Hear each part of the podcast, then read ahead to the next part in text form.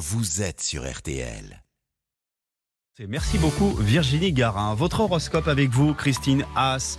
Qu'est-ce que nous réservent les astres pour cette semaine? On commence par les balances. Oui, dans votre troisième décan, le Soleil et Mercure seront conjoints toute la semaine. Si vous fêtez votre anniversaire, on peut se demander si vous n'allez pas rajeunir cette année. Scorpion, premier décan, Mars est chez vous cette semaine en harmonie avec Vénus jusqu'à vendredi. Si vous cherchez à faire une conquête, d'ici vendredi, ce sera dans la poche.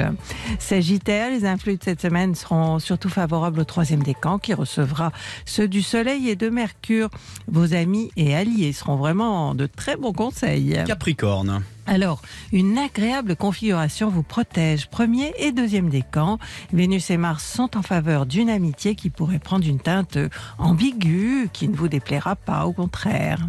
Verseau, pour vous, le Soleil et Mercure seront de sympathiques alliés. Troisième décan, jusqu'à dimanche, vous aurez l'occasion d'exprimer vos opinions et on sera d'accord avec vous. Poisson, au fil des jours, grâce à Vénus, vous vous sentirez bien mieux sur le plan affectif, dans la mesure où vous serez moins seul. Premier décan, et puis deuxième décan, une rencontre peut-être en fin de semaine. Mmh, suspense, bélier. Face à vous, le Soleil et Mercure vous invitent à tout traiter par la diplomatie et non par la force. Troisième décan, partagez, soyez à l'écoute et un accord pourrait se faire. Taureau, je vous le disais hier euh, que c'était orageux dans le domaine relationnel. Ça le sera encore toute la semaine. Apparemment, ça ne vient pas de vous, mais des autres ou, ou de votre partenaire.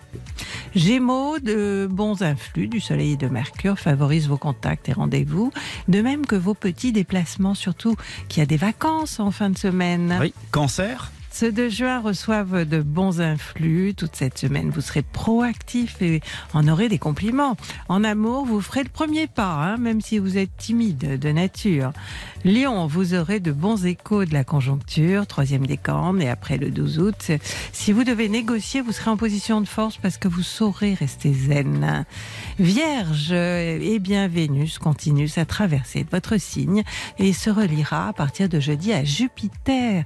Deuxième décan, vous serez aux anges avec cette conjoncture. Tout vous réussira, ou presque. Merci beaucoup, Christine. Et on retrouve votre horoscope au 3210. Oui, et sur celastro.com. Très bonne semaine.